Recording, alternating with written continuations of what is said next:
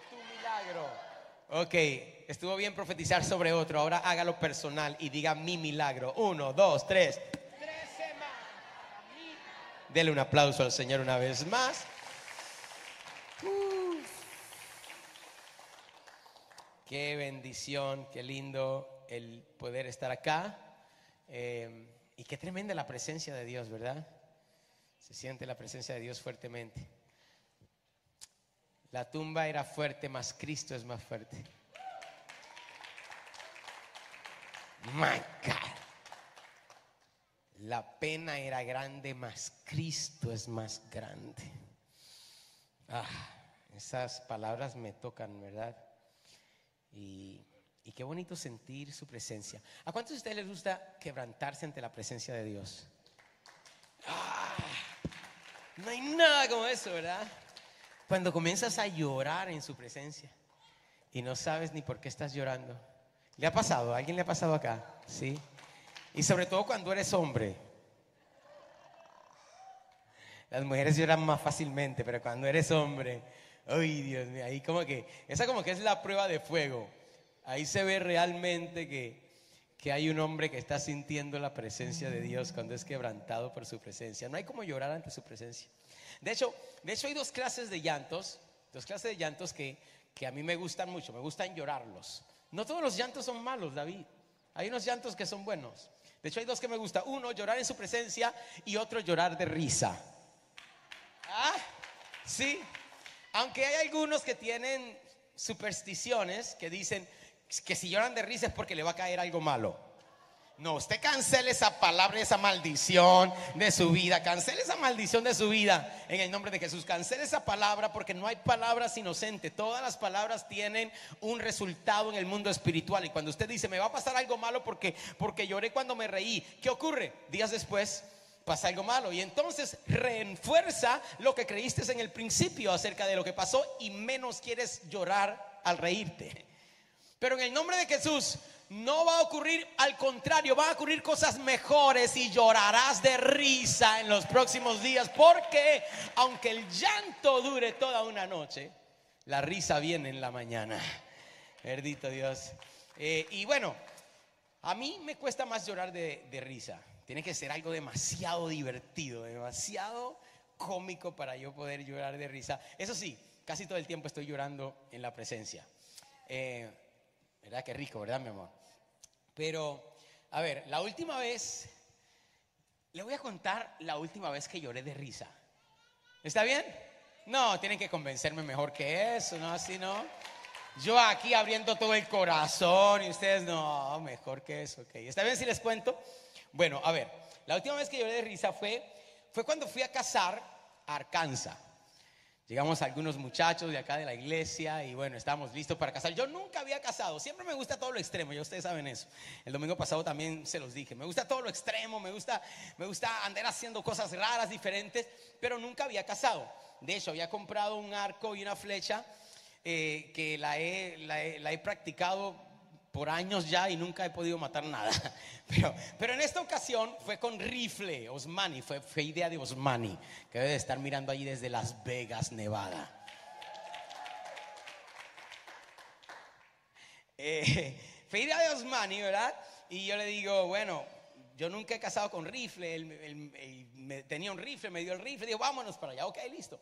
Pues nos vamos, pero la problema es que íbamos a cazar venados en el invierno. Y por algo me mudé a Miami, ¿verdad? Me mudé a Miami porque es calientico, sabroso, bueno, amén, aleluya. Puedo ir a pescar en las aguas calientes de, del mar. Pero allá, obviamente, estaba súper frío. Tuvimos que comprarnos todas las cuestiones, eh, camuflajeados, abrigos, etcétera, ponernos cinco ropas debajo del abrigo. Y el problema de cazar es que tienes que estar callado, escondido, metido en una mata, un arbusto, un palo, un árbol en algún lado, y no te puedes mover por horas. Ciertamente no sé qué le encuentran a esa bendita cosa. Eso fue un anuncio no pagado, perdóname. Perdóname, Osmani, pero no, no sé, no sé, no entiendo. No entiendo. Entonces, ahí estaba yo. Entonces, yo que soy energético, yo que a mí que me gusta hacer algo, imagínense a su pobre pastor meditando en el frío del invierno de Arkansas, metido en un arbusto, mirando. Y lo peor, lo peor de todo es que no pasaba nada. Nada, metido en el arbusto, en el frío y nada. Y yo le preguntaba a los muchachos, pero ¿dónde están los benditos venados? Es que hay, un, hay, un, problema con los venados. ¿Qué es lo que está pasando? Que no existen, no, no aparecen por ningún lado. Nos movíamos de esta montaña. Después los hermanos, denme un aplauso a los hermanos de Arkansas que nos trataron tan lindo. Nos trataron lindo, pero igual cero venado que nos decían, no, no, no, ahora sí les vamos a llevar a un lugar donde hay venados. Y los grillos ahí cantando y nosotros metidos en el arbusto. Nada, pasaba de todo menos un venado. Eh, y no pudimos hacer nada, a diferencia, tengo que ser justo, a diferencia de dos venados que mató Rodolfo. No, no aplaudan, no aplaudan, no aplaudan. Porque después nos dimos cuenta que la razón por la cual los mató es porque los venados estaban en un área protegida que era que era prohibido matar. Pero no lo sabía, eh, Rodolfo no sabía ni nosotros tampoco. Todos estábamos cazando en el mismo área. Cuando escuchamos disparos y estamos en el WhatsApp, ¿verdad? Y cuando escuchamos, wow, Rodolfo mató algo, pusieron allí, mató un venado. Nosotros emocionados fuimos a ver el venado y una persona que escuchó los tiros dijeron, señores, si lo agarran aquí, los meten presos a todos. Así que tuvimos que salir fugados de ese lugar nos decían los venados fugaz. Pero, pero bueno, ok. Eh, el último día, el último día, después de no cazar nada, al menos de los, a, diferencia de los dos venados prohibidos, eh, oye, yo ni siquiera había disparado el arma, o sea, yo ni sabía cómo se sentía esa cuestión. Y ya yo estaba que me, que me picaban las manos. Me picaban las manos. Yo estaba, y les conté el domingo pasado que me gusta hacer bromas, ¿verdad? Entonces estaba metido en mi arbusto con mi bendito rifle esperando que pase algo y nada, y nada, y pasaban las horas y nada. Y después teníamos que levantarnos a las 3 de la mañana. De verdad, el que tenga oído, oiga, cazar no es para mí. ok, ok. a las 3 de la mañana con las ojeras, metido en los arbustos, en el frío, nada. Eran las 11 de la mañana, en el mismo arbusto, con el mismo frío. Y yo dije, me cansé cansé, me cansé. Voy a disparar esta cuestión por lo menos a ver qué hace. Porque hoy es el último día. Por lo menos se la voy a disparar a un árbol, a lo que sea. Y ahí fue que me bajó la revelación. Vi a Dwight que estaba metido en un arbusto en la cima de la colina. Y yo dije, mm". me levanté muy calladito. Me fui y le dije a Dwight, oye Dwight, me voy a sentar aquí al lado tuyo un ratito, ¿está bien? Y entonces yo pensé, me siento al lado de él y cuando menos se lo espere, disparo el rifle al lado de al aire, a ver cuál es su reacción. Me senté, estábamos hablando en lo más tranquilo y de momento, pues como era de esperar, casi se le sale el corazón por la boca, ¿verdad? Pero en ese momento comienza unos mensajes muy interesantes en WhatsApp. De hecho, creo que los tengo acá, los mensajes originales. Este Rodolfo aquí arriba, este es el chat de, WhatsApp, este Rodolfo que dice, ¿quién disparó? Rodolfo estaba metido por allá por otro arbusto. Osmani, Osmani estaba en la cima de un árbol como en Diana Jones. O sea, el tipo se agarra esto en serio. El tipo se trepa en los árboles, se monta camuflajeado, se echa orine de, venado encima. El tipo está encima de un árbol y Osmani escribe, no yo, a mí se me ocurre ahí, yo le digo, no, esto se va a poner mejor todavía. Dwight, vamos a pretender que acabamos de matar un venado. Escribe yes. Y ahí Dwight Molina escribió, yes, por fin, al menos 12 puntas. Mientras Dwight está escribiendo, yo me meto en Google y pongo venado de 12 puntas, foto, sale la foto. Salvo la foto y le pongo, por fin, está tremendo. Y la foto de Google aquí abajo. Osmani está por el otro lado que tenemos días sin gastar nada. Veamos lo, demás. Vamos a ver qué pasa después. Rodolfo, por otro lado, que es profeta, estaba profetizando, dice, por ahí donde ese era el grande, por ahí está el grande, son dos. Ahora, Rodolfo dice que son dos, que él vio dos. Yo no sé cómo lo vio, si fue en visión o en sueño, no sé cómo, pero él vio dos y ese era uno.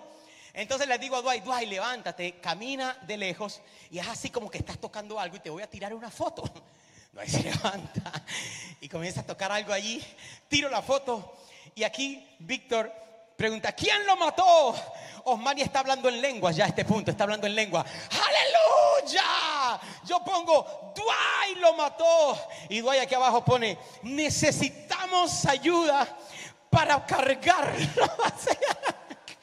Vamos a ver, Rodolfo que está por el otro lado está emocionado. ¡Wow! Cuando Rodolfo dice vamos, se me ocurre la otra. Yo digo, voy a tirar otra vez. Y le escribo, le di, le di, le di. Dwight dice, listo. Rodolfo dice, bien ahí. Dwight dice, uy, pero, pero ese no parecía venado. Entonces yo dije, vamos a hacer una locura, vamos a poner como que el animal más grande que se nos pueda ocurrir, vamos a ponerlo, un elk. El problema es que los elk no existen en Arkansas. Así que busco Google rápidamente. Y entonces Rodolfo dice, son dos machos y una hembra. Sigue profetizando Rodolfo. Yo no sé qué era lo que estaba viendo Rodolfo. No sé qué clase de visión era esta. Vamos muchachos.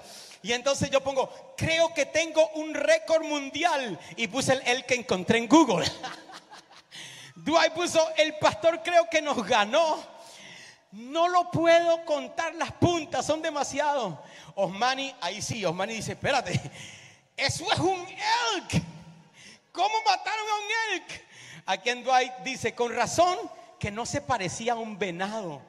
Ahora Osmani está un poquito nervioso y pone, hay que chequear si es legal, si está en season para sacarlo con cuidado. Vamos muchachos, a ver, a ver, a ver, a ver, ¿qué más dice? A ver, ahora el de, el de Arkansas dice, ese se escapó de algún refugio porque aquí no hay elk. y pone la carita de sorpresa. Osmani, ahí hablando en lenguas, ahora está hablando en lenguas y dice, wow, de verdad que Dios es grande. Dwight dice, mejor dejemos esos venados allí para no meternos en problemas. Y a mí se me ocurrió la tercera parte. Yo pongo, señores, llegaron los Rangers, que son los policías que van chequeando todas las cosas de la cacería. Osmani pone, eso cuesta 20 mil dólares en Colorado. Ahora mismo, oye, eso pesa mil libras. No sé si me sale lo de cubano. ¿Me sale de cubano? Oye, chiquitico, juntémonos todos. Bro, bro. Ahí ya Osmani como que se le está activando lo profético. Ustedes están jugando. El otro dice, nos van a dar un infarto. Dwight dice, ¿nos los llevamos o los dejamos? No quiero problemas con los Rangers. Ya Osmani está nervioso. Mándame tu location. Dwight Molina dice, a 30 pies del carrito donde nos dejamos ayer. Y Osmani dice, los de los Rangers, es verdad. Ya yo dije, no, Osmani le va a dar un infarto. Déjame poner una carita riéndome o algo. Me salió esta cara bonita riéndose ahí. Y dice, please no juego. Y entonces ya este soy yo al final grabando un video. ¿No se oye? ¿No se oye muchachos allá? Actívame el, el sonido por favor. Yo básicamente muerto de la risa le digo, muchachos, aquí no se casa, pero ¿cómo se goza? un aplauso ahí a estos muchachos que como quiera la pasamos súper bien. Y definitivamente a ese punto, a ese punto yo estaba, ya me estaban saliendo las lágrimas de la risa, ¿verdad? De verdad que había que estar ahí, para vivir todo esto. Pero hay diferentes tipos de llantos diferentes tipos de llantos. De hecho, entré para hacer una investigación de los tipos de llantos y vea estos tipos de llantos. A ver, está el llanto persistente, ¿qué más? Ayúdame, llanto quebrantado, llanto de risa, ese es el que el que veíamos ahorita, el llanto quebrantado es cuando nos quebrantamos delante del Señor. Está el llanto desconsolado, está el llanto nervioso, está el llanto agudo, está el llanto enamorado, bueno, depende cuál es la situación. Y está el llanto triste. Para comenzar esta serie de tres semanas para tu milagro, primeramente quiero explicarles por qué tres semanas para tu milagro. Contando este domingo, van a haber tres domingos en esta serie hasta llegar al domingo de resurrección. Y estamos orando y vamos a estar en ayuno también en estos días para declarar que antes de llegar el domingo de resurrección, Dios habrá hecho grandes milagros en medio nuestro. Ese es un buen lugar para aplaudir y decir amén. Y voy a comenzar esta serie con el versículo más corto de la Biblia, pero creo que el más poderoso. Juan capítulo 11, versículo 35. Un verso muy poderoso. Levanten sus manos bien arriba, bien arriba y declaren conmigo, esta es la palabra del Señor yo la creo, ¿qué más? La recibo y la concibo en el nombre de Jesús. Ahora denle un aplauso al Señor por su palabra. Y ayúdame a leer este verso tan largo. Uno, dos, tres. Jesús lloró. Un verso muy corto, la verdad. De hecho, el más corto de las escrituras, pero muy poderoso. De hecho, este verso rompe todas las estructuras escriturales la hermenéutica, rompe la homilética. Este, este verso nos sale de la exegética, de la, de la teología. No podemos entender este versículo, por lo menos yo no puedo entender este verso. Y ustedes me van a ayudar hoy a entender mejor este versículo. De hecho, yo no podía entender este versículo correctamente hasta que comencé a entrar en la historia y entender cómo es posible que Jesús llore.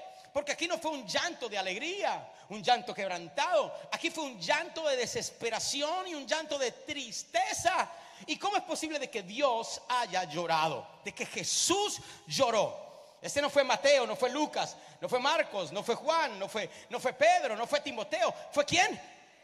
Jesús lloró. Explícame, Jesús, ¿cómo es posible que tú hayas llorado? Yo entiendo lo que es llorar. Yo lloro todo el tiempo.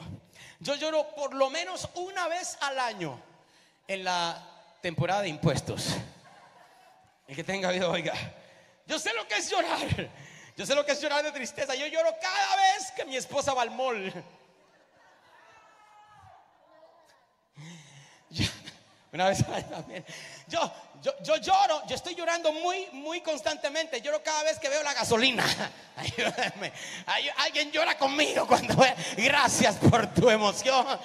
Bendito Dios. De hecho, me dijeron me dijeron que Dari Yankee se, se, salió del espectáculo la semana pasada porque ya no quería más gasolina, dice.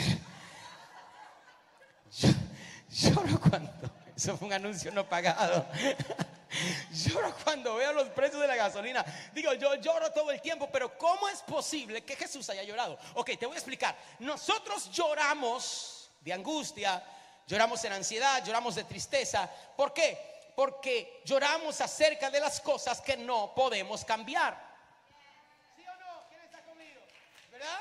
Lloramos por lo que alguien sabe lo que estoy diciendo. Lloramos por lo que no podemos cambiar. Pero ¿cómo es posible que Jesús haya llorado de tristeza cuando Él puede cambiar todas las cosas? Mm, my God.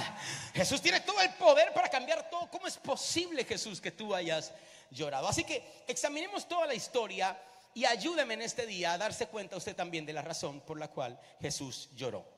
Vamos a tomar el mismo capítulo, capítulo 11, ¿tiene sus Biblias?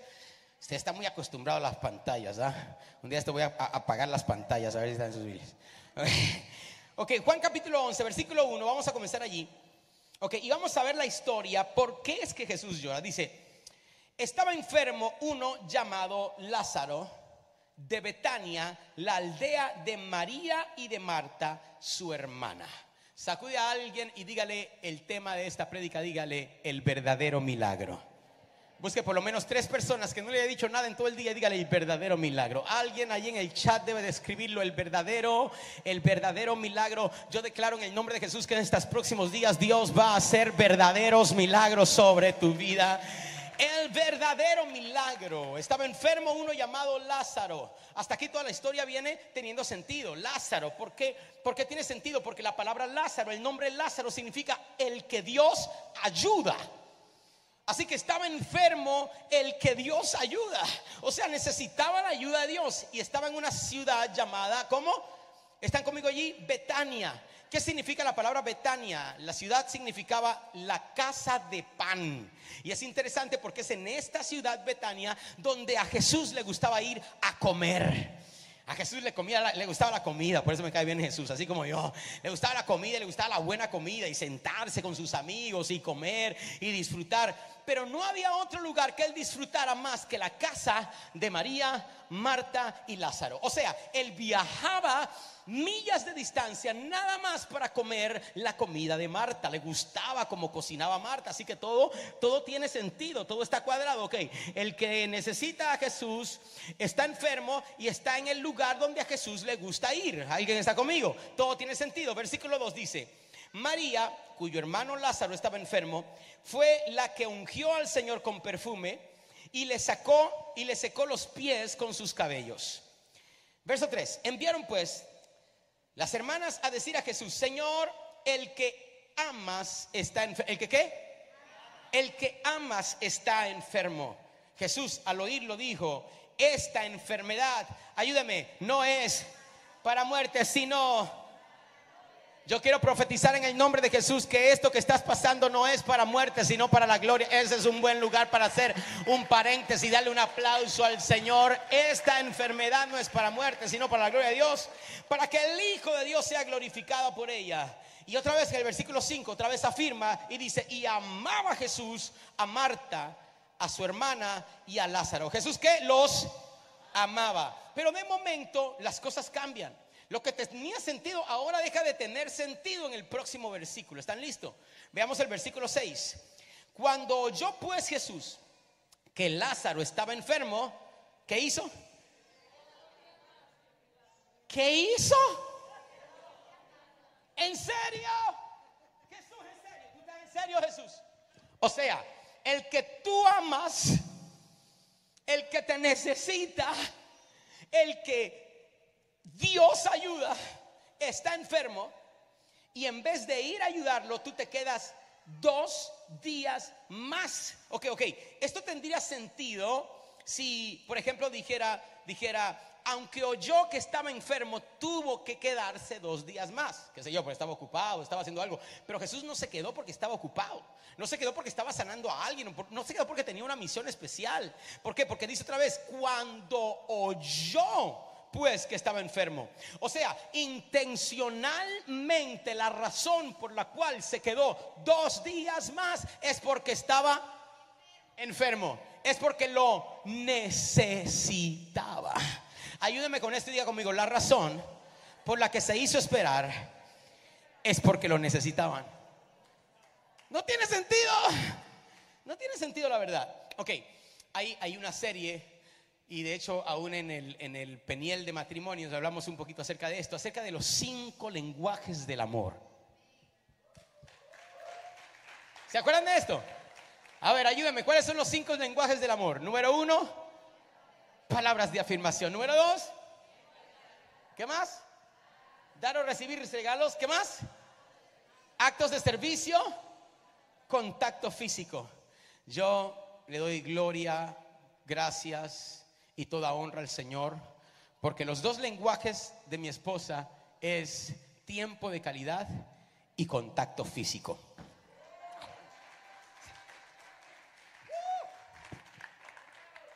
Ahora yo me siento muy mal y oro por los hombres, las cuales sus esposas, sus lenguajes son recibir regalos. Me siento muy mal por tu, por tu futuro. o actos de servicio, o sea que tienen que estar haciendo actos de servicio para que se sientan amadas. Pero síganme acá, esto es real, estos son los lenguajes del amor del ser humano, los cinco lenguajes del amor. Es necesario para que una relación pueda trabajar correctamente, es necesario entender cuál es el lenguaje del amor de la otra persona que está en la relación.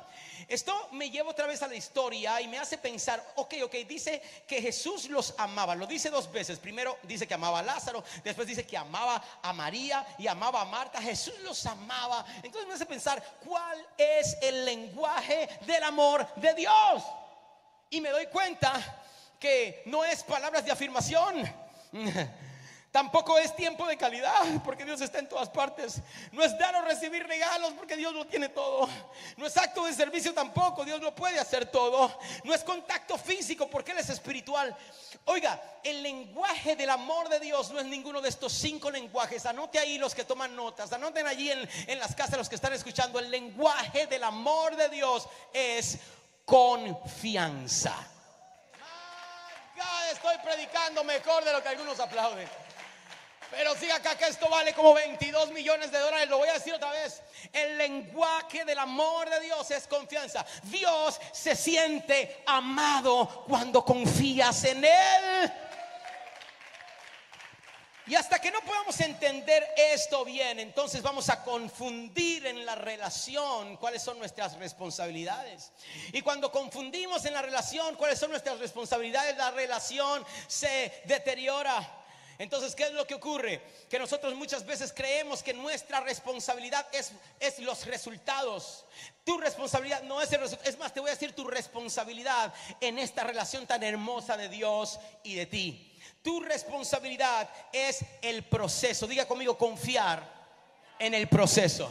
Vamos, sacuda a alguien un poquito después de aplaudir y dígale, tu responsabilidad es confiar en el proceso. O sea, Dios no se siente tan amado cuando tú tomas la responsabilidad de Él en la relación. La responsabilidad de Dios es el resultado. Alguien me está siguiendo acá. Una vez más, una vez más, una vez más. Sígame acá. Mi responsabilidad en la relación espiritual con Dios es confiar en el proceso. La responsabilidad de Dios es traer el resultado. Entonces, cuando no entendemos esto, vamos a tratar de manipular a Dios. De hecho, quiero darle un anuncio no pacado. Muchas veces creemos que la fe es un vehículo de manipulación. Pero la fe, escriba esto, escriba esto, escríbalo. No es un vehículo de, de manipulación. La fe es una herramienta para esperar en el misterio. Alguien lo agarró. Lo voy a decir una segunda vez porque está demasiado bueno. La fe no es un vehículo de manipulación. La fe es una herramienta para esperar en el misterio. Pregúnteme, profeta, ¿cuál misterio? Vamos, convénzame que esto vale como 27 millones. Dígame, profeta, ¿cuál misterio? Ok, ya que insisten, les voy a decir el misterio de esperar que Dios haga lo que Él quiera hacer. Hay alguien que me siga acá. Diga, sorpréndeme, Señor. Mm, pero ese es el problema porque muchas veces no queremos esto. Queremos solamente que Dios haga lo que nosotros queremos que Él haga cuando nosotros queremos que Él lo haga. Entonces se nos hace difícil entender que el amor de Dios, levántame sus manos, my God, eso está demasiado fuerte. El amor de Dios no es comprobado por la manera en la cual siento su presencia, no. El amor de Dios es comprobado por la manera, la manera en la cual percibo su ausencia.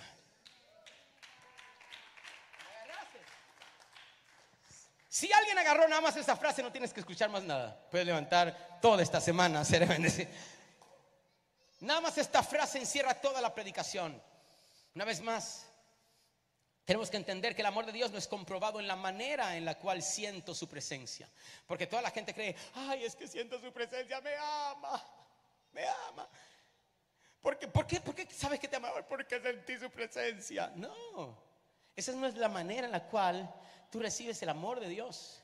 De hecho, el amor de Dios es la manera en la cual tú percibes su ausencia.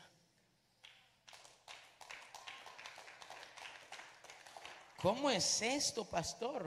O sea, Jesús decide no llegar a tiempo y ahora ellos tienen que decidir qué van a pensar con la decisión de Jesús. ¿Por qué no llegó a tiempo? ¿Me ama todavía? Aunque no llegue a tiempo. ¿Me ama todavía aunque no haga lo que le estoy pidiendo. Me ama todavía aunque todavía tenga problemas en mi matrimonio. Habrá alguien que está aquí. Me ama todavía aunque haya ido al médico y me hayan dado el diagnóstico que no esperaba. ¿Cómo puedo aún percibir su ausencia? Jesús se quedó dos días más. Y, lo interesante de esto es que María y Marta no tenían, no tenían WhatsApp. ¿Ah? Con WhatsApp es fácil. Bueno, a un WhatsApp es un problema porque entonces en WhatsApp te dejan en visto. No pretenda que no sabe lo que estoy diciendo. Nos dejan en vista en WhatsApp. Y ¿Alguna vez te ha pasado lo que le pasó a María y Marta? Que mandaron a un mensajero, porque no tenían WhatsApp, mandaron a un mensajero, no tenían Messenger, no tenían Instagram, mandaron un mensajero que se tardaba en llegar hasta donde estaba Jesús. Por fin encuentra a Jesús, le da el mensaje y después viene el mensajero de vuelta. Pero alguna vez te ha pasado que viene la persona que no quieres ver sin la persona que quieres ver. ¿Te ha pasado? A mí me ha pasado. O sea, ¿cuál es tu reacción cuando estás con la persona que no quieres ver?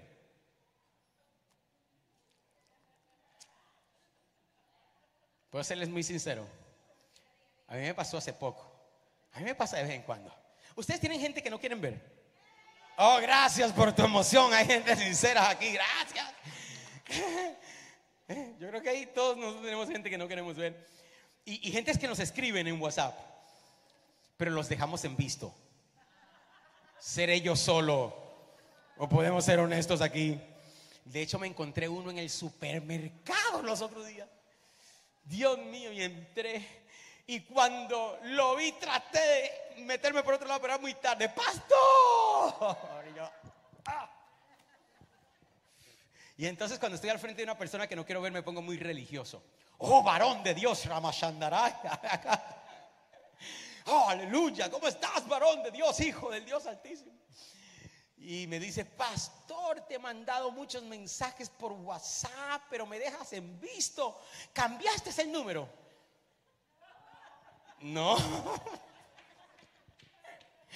Ah, ¿Viste los mensajes? Sí. Pero pastor, ¿por qué no respondiste? Ahí rápidamente entré al texto y como, y como todo buen profeta, le escribí a mi esposa, llámame urgente. Ah, varón, perdóname, tengo que agarrar esta llamada. Perdí como 22. No, ustedes no quieren ser lo suficientemente honesto para decir que hay personas por las cuales no quieres hablar muchas veces. No quieres ver muchas veces. Pero ¿cómo te sientes cuando estás del otro lado de la moneda? Así como lo he hecho, a mí me lo han hecho también que me han dejado en visto. A María y a Marta Jesús la dejó en visto. Mandaron el mensajero y ahora el mensajero viene sin Jesús. ¿Y ahora qué van a hacer? Vienen sin Jesús.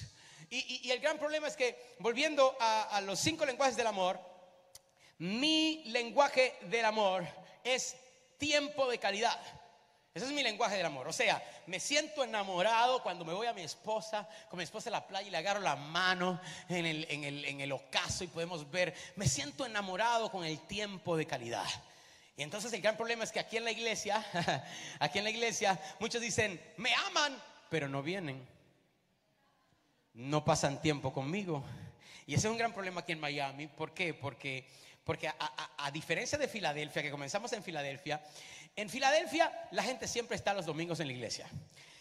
La razón no es porque me aman demasiado, la razón es porque no hay para dónde ir. El que tenga ido, oiga. gracias por tu emoción.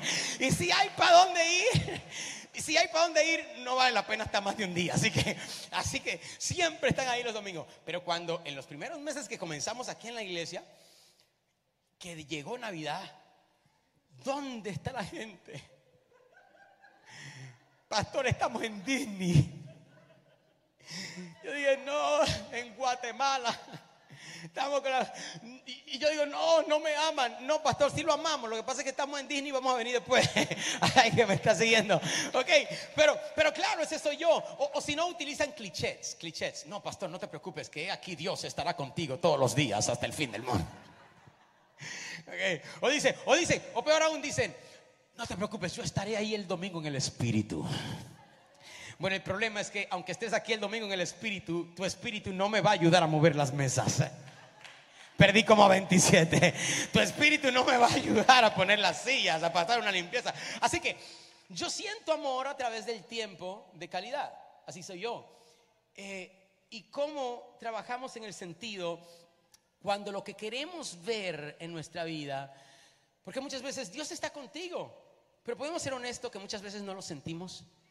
No, yo quisiera hablarle a gente de verdad hoy. Yo, quisiera hablarle a gente humana en este día. ¿Cuántos están aquí conmigo? Que te dicen, no, tranquilo, Dios está caminando contigo en tu situación y no lo sientes. tranquilo que Dios te está hablando y no lo escuchas. ¿A quién le estoy hablando en este día? Y, el problema es que ese se, se convierte en nuestro Lázaro. Y después Jesús dice algo que suena como cliché también. Él dice, no te preocupes, esta enfermedad no es para muerte, sino para la gloria de Dios. Amén, aleluya. Pero se murió. Ayúdenme, por favor. Entramos un poquito más profundo. Vamos a entrar más profundo acá. Diga conmigo, comprensión retrospectiva. ¿Qué es esto de comprensión retrospectiva? Es la manera en la cual Juan escribe el Evangelio según San Juan. Es diferente a Mateo, Marcos y Lucas, porque Mateos, Marcos, Lucas son evangelios sinópticos. Aprenda un poquito, diga sinópticos. ¿Qué significa sinópticos? Ellos iban escribiendo cronológicamente cómo iban ocurriendo las cosas. Juan no. Juan lo hizo muy diferente. Él utilizó la compresión retrospectiva, o sea, él vio toda la historia, él sabía el final desde el principio y agarró toda la historia y la arregló entre siete grandes señales de Jesús y siete grandes mensajes que dio. Y coordinó todo, no necesario cronológicamente, porque él sabía, diga conmigo, el final desde el principio. Como ya sabía, alguien la está agarrando ahí, como ya sabía el final desde el principio, yo quiero sugerirle a ustedes que Marta no había leído el capítulo 12 en el capítulo 11. O sea, yo sé que a ustedes no les gustan saber el final de la película antes de, pero le voy a decir el final de la película. Al final, Lázaro es resucitado. ¿Cuál es el problema? Juan lo sabe cuando escribe el libro, pero Marta no había leído el libro. Marta lo estaba viviendo en el momento. Jesús sabía el final desde el principio y sabía que habría de resucitar a Lázaro, pero Marta no había vivido todavía. Marta no sabía todavía lo que habría de pasar o lo que habría de esperar. Y de hecho los mismos discípulos también todo el tiempo tenían que estar tratando de ver qué es lo que Jesús quería hacer y cómo Jesús quería hacer porque ellos no entendían el final desde el principio. De hecho, veamos el versículo 12 una vez más. Mira cómo Juan escribe este evangelio dice, María, cuyo hermano Lázaro estaba muerto, mira lo que dice, fue la que ungió, ¿está allí conmigo? ¿La que ungió qué? Al Señor con perfume y le secó los pies con sus cabellos. Escúcheme, esto todavía no había ocurrido. ¿Están aquí conmigo? Pero Juan, que escribe en comprensión retrospectiva, o sea, ya él sabía que más adelante en el próximo capítulo Marta le iba a adorar. My God, estoy sintiendo esta palabra. Marta iba a adorar a Jesús. Pero ¿qué hace Juan? Bajo revelación del Espíritu Santo nos está enseñando un código, un principio espiritual. Si te atreves a verte en el capítulo 12 mientras estás pasando el 11, ah, quisiera tener ahí. O sea, o sea, o sea, si te atreves a adorar a Jesús como en el capítulo 12, aunque en el capítulo 11 todavía aquello que amas está muerto, prepárate para ver un milagro en tu vida que sobrepasará tus expectativas. Alguien diga, lo creo. My God, dile cinco a alguien, dale cinco a alguien así, dile tranquilo. Dígale, he leído el final de mi libro y sé que termino bien. Yo quiero profetizar sobre alguien que terminarás bien. Tus hijos terminarán bien. No han nacido tus hijos para terminar en el mundo, terminarán sirviendo al Señor. Tu matrimonio terminará bien. My God, tú terminarás lleno de días y de gozo porque Dios estará contigo. Habrá alguien acá que pueda gritar voy a terminar bien. Apláudele al Señor por 22 segundos si lo crees en este día.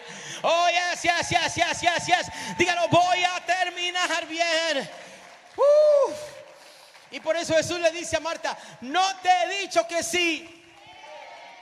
No te he dicho que sí. ¿Qué vas a, qué vas a hacer si crees? Apláudele al Señor porque la gloria de Dios está a punto de manifestarse. Te he dicho que si creyeres. Y ese era el problema que Jesús tenía con los discípulos. Que los discípulos le costaba creer. ¿Por qué le costaba creer? Porque no habían visto todavía un Jesús resucitado. Habían visto milagros. Pero, ¿será o no será? Es por eso que al final, en el momento en el cual es crucificado, los discípulos salen corriendo. Ayúdame. ¿Alguien está conmigo acá?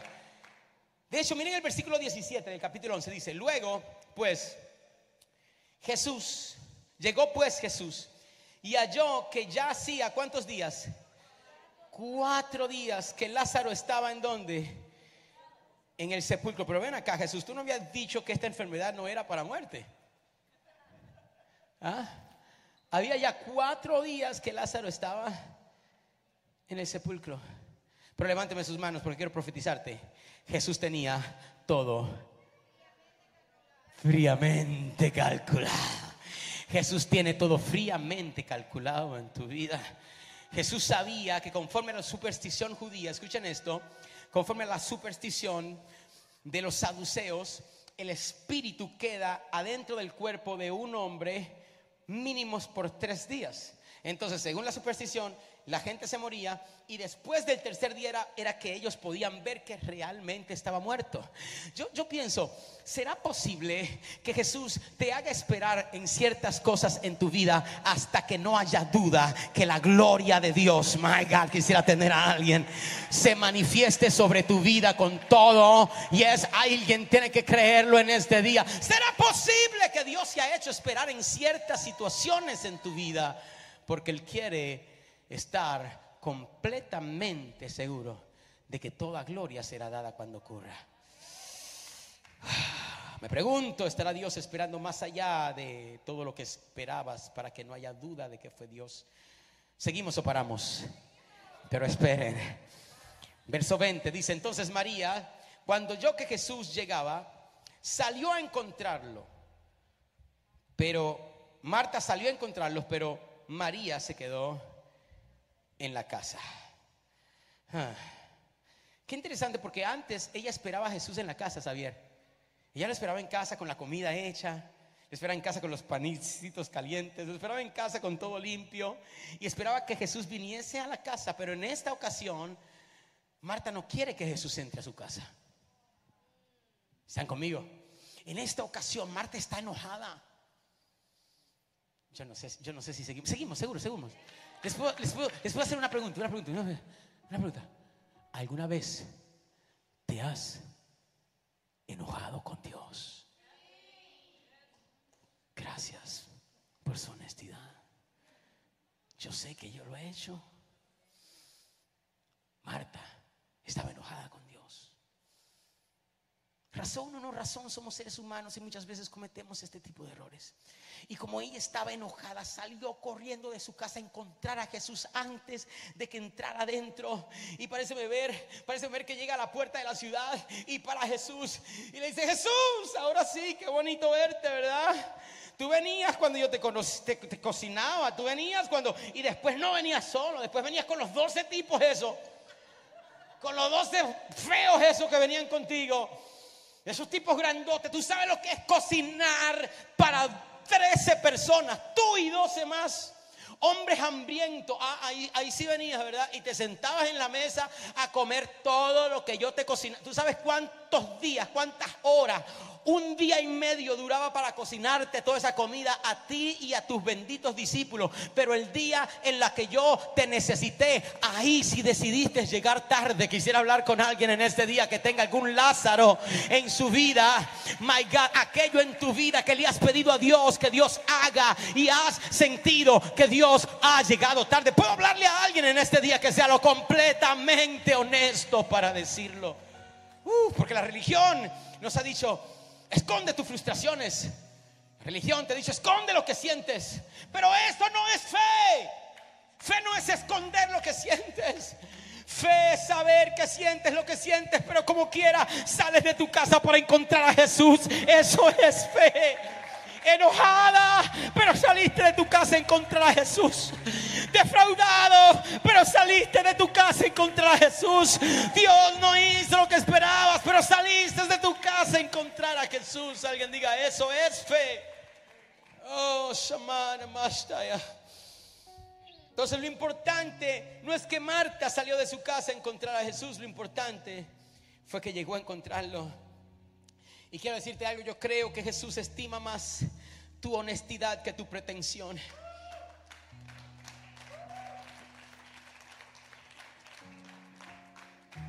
Yo creo que Jesús, my God, le estoy hablando a alguien en este día que se ha sentido defraudado Defraudado porque te profetizaron algo, pero no viste lo que te profetizaron. Defraudado porque creíste que Dios iba a hacer algo, pero cuando lo necesitaste no llegó. ¿Cuál es el verdadero milagro en eso? Dile a alguien el verdadero milagro. El verdadero milagro. Pero creo que Jesús estima más tu honestidad que tu pretensión, que el pretender el levantar las manos y pretender que nada está pasando, pero ¿sabes qué es lo que está ocurriendo cuando pretendes? Es como una olla de presión. Tu presión y tu frustración sigue surgiendo por dentro y en un día vas a explotar y vas a dejarlo todo. Jesús prefiere que vengas aquí herido, que vengas aquí dolido, que vengas aquí pesado, pero que te atrevas a levantar las manos y a decirle lo que le sientes, Señor. ¿Qué pasó?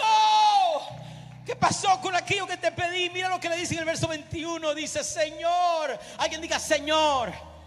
Qué bonito. Qué bonito que Marta, con todo y eso, lo reconoce como Señor. Lo reconoce como Señor. ¿Te atreverás a reconocer a Jesús Señor aún cuando Él no haga lo que quieres que haga? My God, quiero hablarle a alguien en este día. Señor, le dijo Marta, si hubieras estado aquí, si hubieras estado aquí, si hubieras estado aquí, no me hubieran abusado. Si hubieras estado aquí, no me hubiera divorciado. Si hubieras estado aquí, el doctor no me hubiera dicho eso. Si hubieras estado aquí, no hubiera perdido a mi hijo. No se hubiera ido de la casa. Si hubieras estado aquí, no me hubieran quitado la casa. Si hubiera estado aquí, no hubiera perdido el trabajo. Si hubieras estado aquí, mi hermano no habría muerto. Yo quiero predicar esa clase de fe en nuestra iglesia. Esa clase de fe para que cuando Él llegue tarde, para cuando Él llegue tarde, tú no te quedes en tu casa. Tú puedas salir como quieras y decir, Señor, reconozco que si hubiera estado al tiempo que yo quería, hubieras hecho lo que yo quería, pero yo te adoro más allá de lo que tú puedas hacer. Te voy a dar 22 segundos para que adores al Señor más allá de lo que Él puede hacer en tu vida. Oh, yes. Pero esperen, hay más. Escuchen estos. Hay strings, algo suave. Versículo 22. Están conmigo allí, 11:22. Mira lo que dice. Mira lo que dice Marta. Pero esperen. Pero yo sé que aún ahora Dios te dará lo que le pidas. Llegaste tarde pero yo sé quién tú eres. Tú eres el Hijo de Dios. Llegaste tarde, alguien diga, pero ahora. Mire a alguien por favor y profetiza y dígale, olvídate del pasado. Mire al otro lado y dígale a alguien, Dios vive en el ahora. ¿En dónde vive Dios? En el ahora. Llegaste tarde, pero yo sé que a una hora pasé lo que tenía que pasar, pero yo sé que a una hora Mm, me dieron el diagnóstico, pero yo sé que aún ahora. Se fue mi esposo, pero yo sé que aún ahora, aún ahora, aún ahora, en el aún ahora Dios es poderoso. oh, Versículo 23 dice, tu hermano resucitará, le dijo Jesús. Ella dice, yo sé que resucitará en la resurrección, en el día final. Respondió María, o sea, yo sé lo que tú puedes hacer, pero es allí donde Dios nos quiere llevar. Verso 25, entonces Jesús le dijo, ayúdame, ¿qué le dijo Jesús? Le dijo, no, yo no los escucho, ¿qué le dijo Jesús? Todavía no los escucho, ¿qué le dijo? Escúcheme, donde Jesús la quería llevar era a ese momento. Jesús quería que ella amara a Jesús no por lo que Jesús hacía, sino por quien Jesús era. Mujer, tú estás enfocada en que se resucite Lázaro. Olvídate de eso. Ese no es el milagro grande y verdadero. Mujer, yo soy la resurrección y la vida. El que en mí cree vivirá, aunque aunque lo boten del trabajo, aunque pierda el negocio, aunque pase un divorcio, aunque su familia lo traicione, el que cree en mí vivirá, el que cree, el que sabe quién soy yo y nos enfoca solamente en lo que yo hago. Verso 26, y todo el que vive y cree en mí, ¿qué? No morirás. Y aquí, aquí me gusta, le dice, esto, uff, ¿Qué dijo Marta? Ayúdenme. Verso 27. Sí, Señor, yo creo que tú eres el Cristo, el Hijo de Dios, el que había de venir al mundo. Ahora entiendo, Jesús, por qué estabas esperando. Ahora entiendo porque yo te adoraba por lo que tú hacías, pero aquí estoy en H2O en este día aplaudándote, no por lo que tú haces, estoy aplaudiéndote por quien tú eres. Yo hoy reconozco que la grandeza no está en el milagro, la grandeza está en ti. Oh,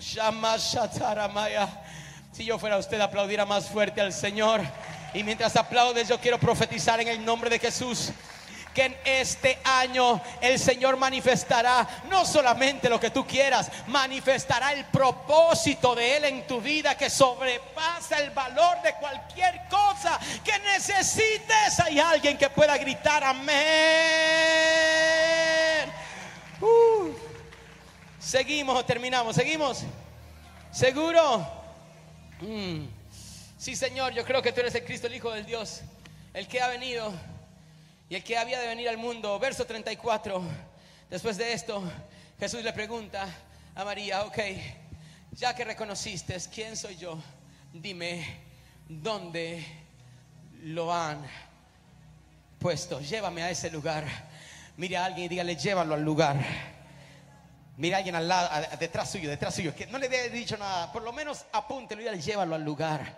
El Señor le dice, llévame al lugar, ese lugar donde fuiste defraudada, ese lugar donde lloraste, ese lugar donde te duele, ese lugar de esa memoria, llévame a ese lugar. Necesito que me lleves donde lo han puesto, preguntó. Ven a verlo, Señor, le respondieron. Verso 35, ahí está el versículo, ahí está el versículo. ¿Qué pasó en el verso 35?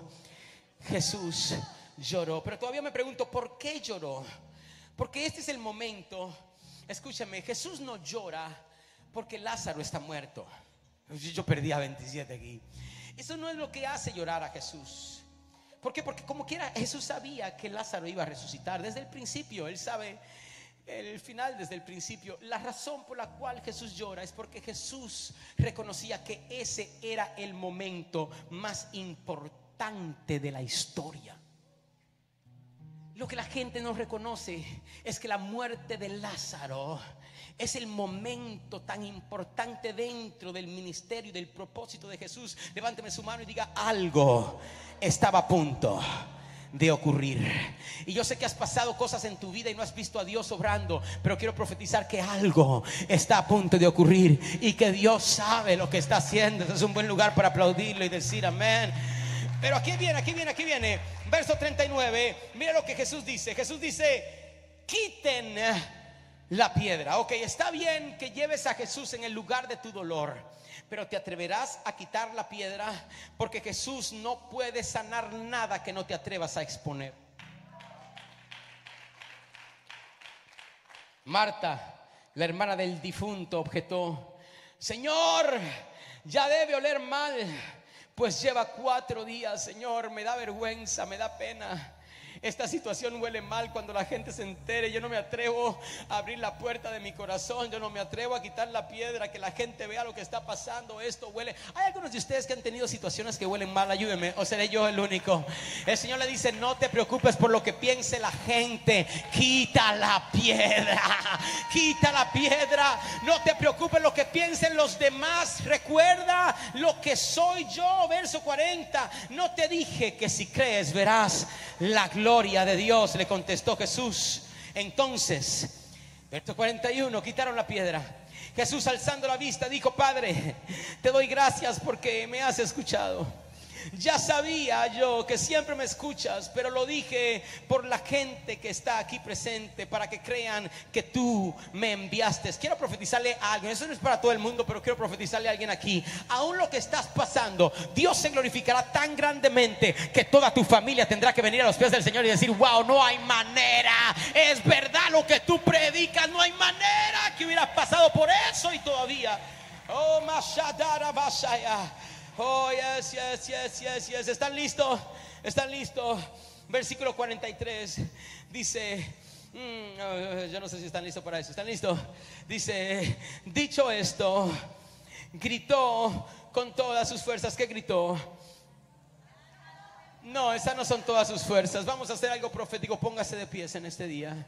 Póngase de pies en este día. Y yo quiero hacer como Jesús. Cuando yo grite con todas mis fuerzas, Lázaro, ven fuera, usted se va a dejar sentir. Habrá alguien aquí que se atreve a quitar la piedra, aquello, aquello que estaba tapando porque querías ver que tú eras el cristiano perfecto, que no hay nada que pase en tu vida, que no tienes frustraciones, que nunca, que todo sale perfecto. No, tenemos que reconocer que aún cristianos las cosas no salen como, ah, quisiera tener a alguien real en este día. Así que cuando yo diga Lázaro, ven fuera, yo necesito que alguien se haga sentir. ¿Están listos? Y lo voy a gritar fuerte. 3, 2, 1. Lázaro, ven fuera. Vamos, hágase sentir. Vamos, hágase sentir.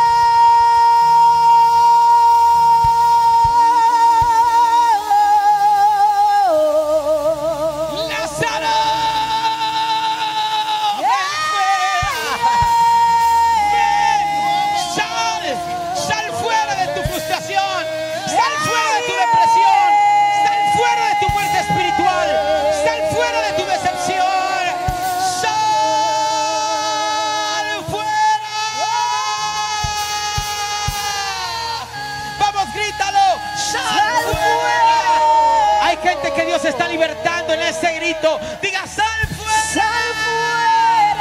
Hay sanidad en ese grito, hay liberación en ese grito. Grítalo tú. Sal fuera. Yeah, yeah, yeah. Pero esperen. Vean lo que dice el verso 44. Esto me bendice. El muerto salió. Oh, mana, namas, más, yo, ah. Oh, yes, yes, yes, yes, yes. Yes, yes. Ven acá, Sabi.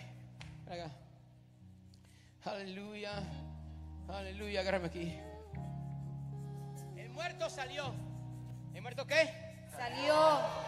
¿El muerto qué? Salió. Busque a tres personas rápido y dígale sal fuera, sal fuera, sal fuera. Dígale ahí. Sal fuera. Dile a alguien, sal fuera, sal fuera, sal fuera. Sal fuera, sal fuera, ven David. Sal fuera, sal fuera, ven, ven, ven, ven. Ven, ven. ven. Agárrame aquí. Sal fuera, sal fuera, sal fuera. Lázaro, sal fuera. Sal fuera. Y el muerto salió. Pero salió. Salió con vendas. El muerto salió, pero salió atado. Quisiera tener a alguien acá que me esté siguiendo. El gran problema es que hay personas que esperan que Jesús los liberte totalmente para salir de su situación. Perdí como a 27 aquí. Pero el muerto todavía estaba atado, se sentía atado y las ataduras estaba con él. Pero dijo, aunque atado, salgo de esto porque salgo. No sé qué va a pasar mañana, pero hoy salgo de mi cueva. No sé qué va a pasar después, pero hoy salgo de mi circunstancia. No esperes que el Señor rompa tus vendas primero antes de salir de tu situación.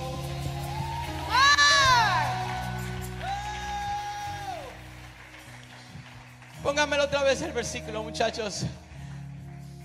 El muerto, dice, salió con vendas en las manos y en los pies. Quizás no podía ni caminar. Quizás caminaba como un pingüino. Ah, Xavier. O quizás saltaba, no sé.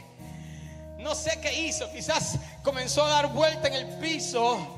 En el piso para llegar a... Yo no sé cómo Lázaro pudo salir con manos atadas y con pies atados. Lo que sé es que salió.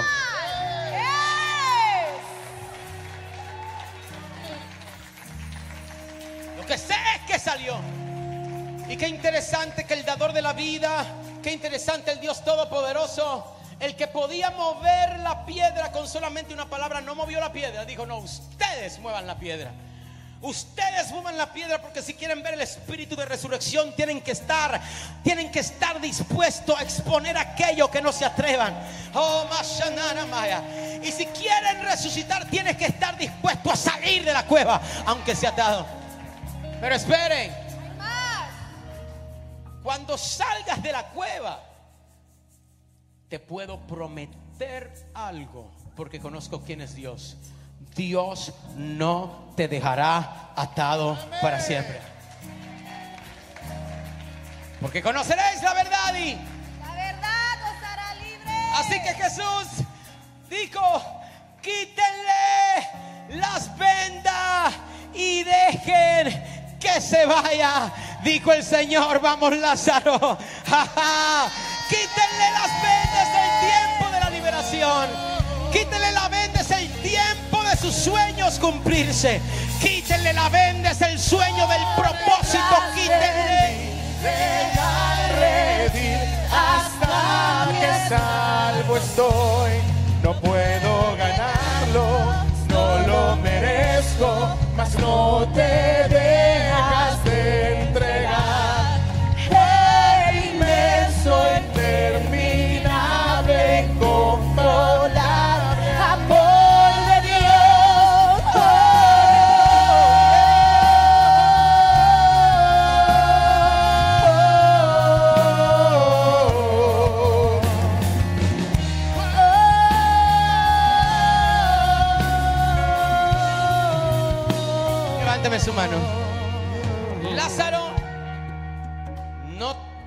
estar libre para salir. Esto va en contra de toda tu teología, yo lo sé. Yo lo sé. Pero Jesús dice, venid a mí. Los que estén cargados y qué más. Y cansados. Ay, pero qué malo es Jesús. Si alguien está cansado, vete a Él. Los que no puedan caminar, los que estén cansados, los que no tengan ganas.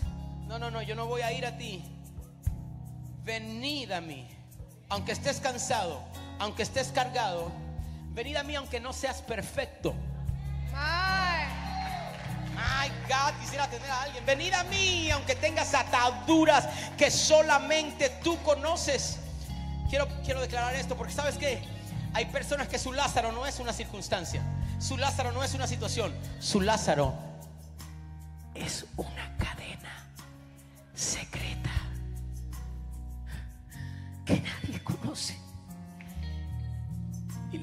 Señor, Señor, ¿por qué es que no he sido totalmente libre todavía?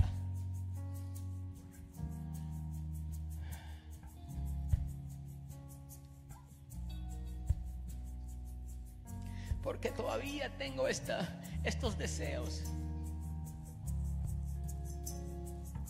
Porque todavía quiero hacer este tipo de cosas. ¿Por qué? Señor, yo no te puedo servir en el ministerio porque tengo un deseo. No, el Señor dice, atrévete a salir de tu cueva.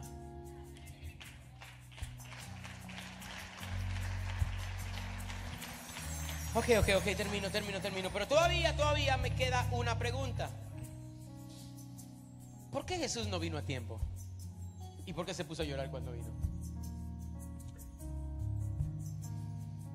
De hecho, ahí de pies como estás, te quiero decir que Jesús ni siquiera tenía que venir. Jesús podía haber hecho con el criado del centurión, enviar la palabra a Betania, ¿sí o no? Y Lázaro hubiera sido sano. ¿Por qué Jesús no envía la palabra? Ni siquiera tenía que ir a Betania. Eso era todo lo que necesitaba, enviar la palabra. El versículo 45 me dice la razón. Muchos de los judíos que habían ido a ver a María y quien había presenciado lo hecho por Jesús creyeron en él. Pero algunos de ellos fueron a ver a los fariseos y les contaron lo que Jesús había hecho. Entonces los jefes de los sacerdotes y los fariseos convocaron una reunión al consejo. Verso 53. Así que desde ese día convinieron en quitarle la vida. Por eso la necesidad de llegar tarde. Wow. Por eso la necesidad de que muriera. Porque Jesús sabía que la muerte de Lázaro iba a ser el gatillo que detonara la crucifixión. La razón por qué lloró es porque sabía que era el momento. El momento que había esperado miles de años desde la eternidad que llegara. Ese era el momento y Jesús lloró. Jesús lloró, lloró de sentimiento, lloró al saber que ya no iba a ver más a sus discípulos. Lloró al saber que habría de ser quitado de la tierra porque Jesús amó ser hombre. Jesús amó comer con sus amigos. Jesús amó caminar y sentir la brisa en la tierra. Jesús amó estar entre la gente que amaba. ¿Por qué sé que Jesús amó? Porque después le pregunta al Padre y le pide, Padre, por favor, si puedes hacer otra cosa. Para yo no tener que hacer esto, hazlo. Quita de mí esta copa. Pero al final que no se haga mi voluntad, sino que se haga la tuya. Jesús amó el estar con nosotros y en ese momento llora. Porque sabe que la rueda está andando. Alguien diga el verdadero milagro. Dígalo otra vez. Entonces Lázaro, levántame tus manos, tuvo que morir por Jesús para que Jesús pueda morir por él.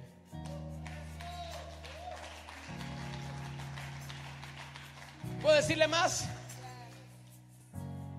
Jesús lloró porque sabía que Lázaro lo amó tanto que murió primero.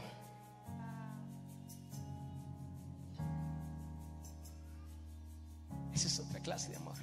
Confió tanto, ¿se acuerdan cuál es el lenguaje del amor de Dios? Confió tanto que se atrevió a morir primero para que Jesús, ya Jesús sabía que Él lo iba a resucitar. Al final, el verdadero milagro no fue el que Jesús resucitara a Lázaro, no. El verdadero milagro es que Lázaro muriera por Jesús. Por comenzar lo que Jesús habría de hacer. Jesús dice, no es Lázaro el que se tiene que ir, soy yo y ustedes no lo están viendo. Pero tranquilo, yo me voy, pero prepararé lugar para todos ustedes. De tal manera que a donde yo esté, ustedes también estén. Y en ese aplauso, mi pregunta para terminar esta prédica es la siguiente. Yo sé que quieres que Dios haga un milagro en tu vida en estas tres semanas. Pero mi pregunta es, ¿te atreverás a confiar tanto en Dios? Que te atrevas a morir por Jesús para que Jesús viva por ti.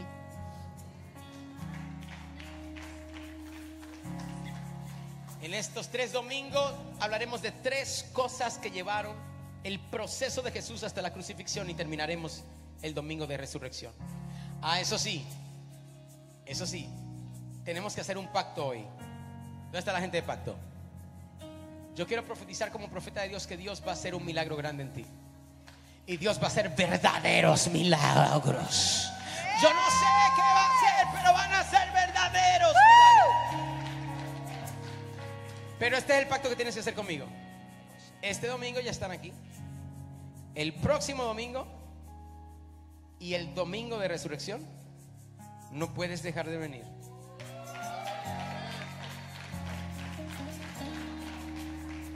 Tenemos que estar juntos estos tres domingos y yo quiero profetizar que para el domingo de resurrección tendremos un servicio de testimonios, de milagros y de cosas grandes que Dios habrá hecho. ¿Dónde está la gente que lo creen conmigo? Los que entran en pacto conmigo, nada más nos faltan dos domingos. Los que entran en pacto conmigo, levanten sus manos, déjenme verlo, déjenme verlo. El pacto es estar estos próximos dos domingos y celebrar juntos lo que Dios hará. ¿Es primera vez que vienen ustedes? Den un aplauso, primera vez y ya están haciendo el pacto de estar conectados. Yes, yes, yes, yes, yes. El amor de Dios. Adiós, una vez más, decláralo. Cuán inmenso, interminable,